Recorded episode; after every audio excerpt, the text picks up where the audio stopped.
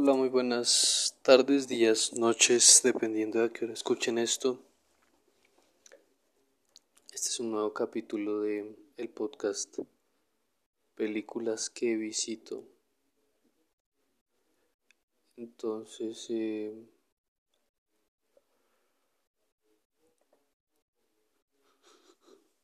vamos a empezar con eh, un Wikipedia sobre la Revolución Mexicana. Fue un conflicto armado que inició en México el 20 de noviembre de 1910 como resultado del porfiriato, que fue la época en la que Porfirio Díaz ejerció el poder en el país durante casi 30 años. Durante esta época México creció económicamente y políticamente fue estable, pero a grandes costos sociales que, que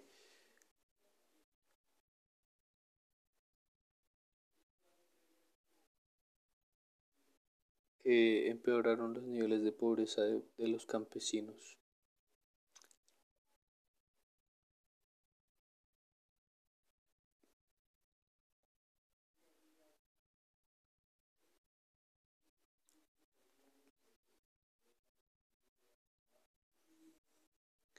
Los grandes personajes de esta revolución fueron Francisco Madero, Emiliano Zapata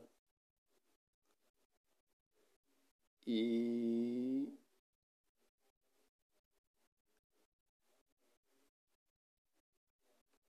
Pancho Villa, Francisco Villa, sin embargo también está el, el, el embajador estadounidense Henry Lane Wilson no, el gobierno de Estados Unidos que tuvo una participación ahí indirecta.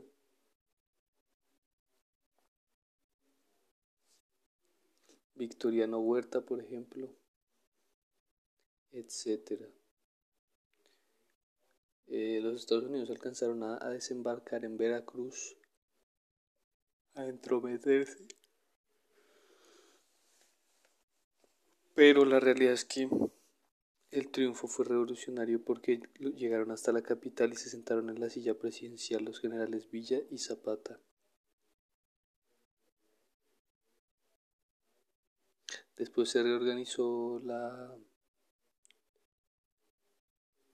Después se reorganizó la jerarquía política, pero pues ya con cierta tendencia a mantener el statu quo.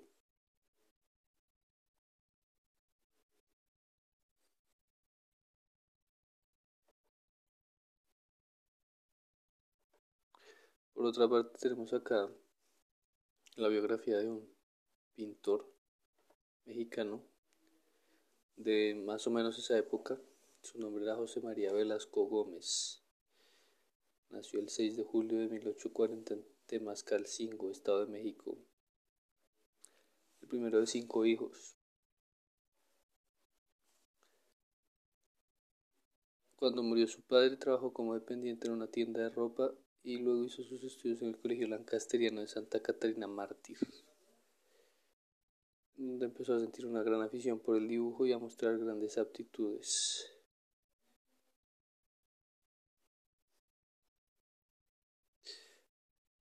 Gracias a sus estudios en el 858, le otorgan la plaza de profesor en la Academia de San Carlos en perspectiva.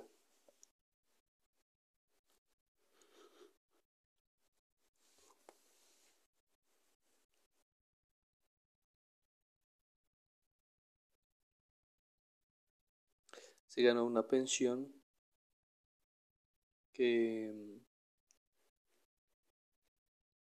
que propició el pintor Santiago Rebull. El premio era un, dinero vitalicio y se lo ganó Velasco. Sin embargo, eh, fue nombrado profesor de perspectiva en el 1868 y renunció a la pensión de la que disfrutaba.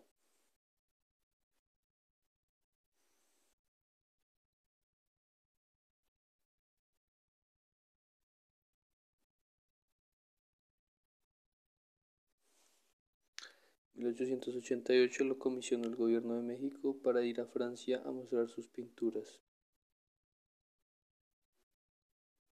Finalmente en 1912 muere en el pante y es sepultado en el panteón de Tepeyac. Tiene varios eh, cuadros muy interesantes que retratan el paisajismo mexicano, el paisaje mexicano, como el agüehuete de la noche triste, el patio del ex convento de San Agustín, el Valle de México, y uno muy interesante que se llama el Monte Calvario.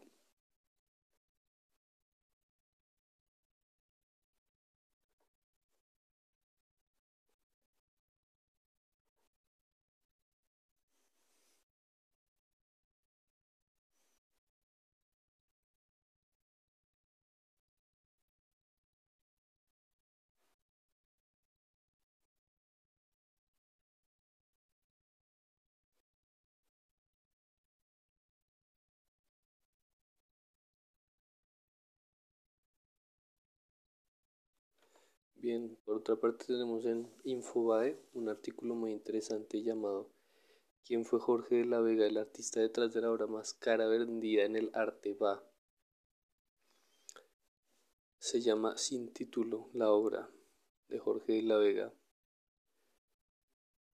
Se vendió entre 1.2 y 1.3 millones de dólares a un coleccionista privado.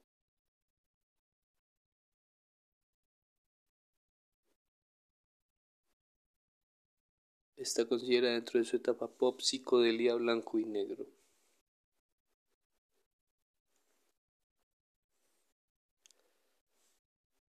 Otro cuadro similar, rompecabezas, se puede encontrar en la colección permanente del Museo de Arte Latinoamericano de Buenos Aires. De la Vega fue miembro de la nueva figuración con Rómulo Mació, Ernesto Deira, Luis Felipe Noé y Enrique Sovich.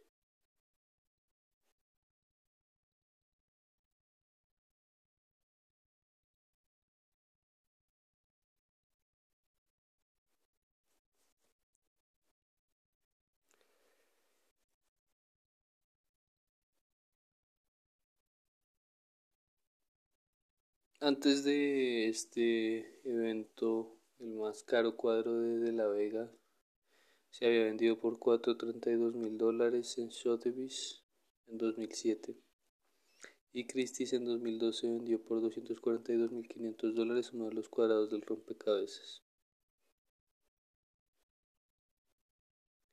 La obra original estaba compuesta por 24 paneles donde hombres y mujeres se toman de la mano. 17 de estos están en el Mal Malva.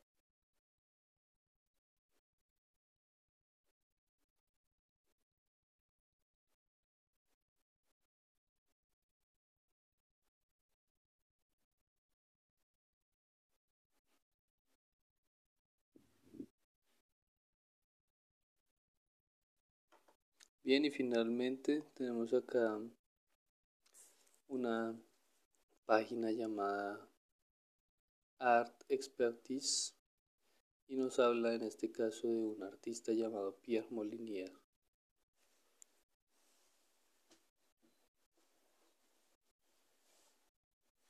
De entre las dos guerras eh, y después de estas, fue un pintor y fotógrafo y poeta.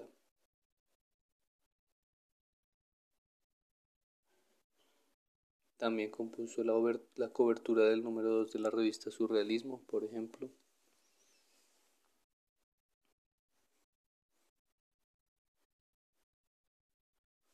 Pero ya desde los 60 se consagra 100% a la obra plástica y fotográfica.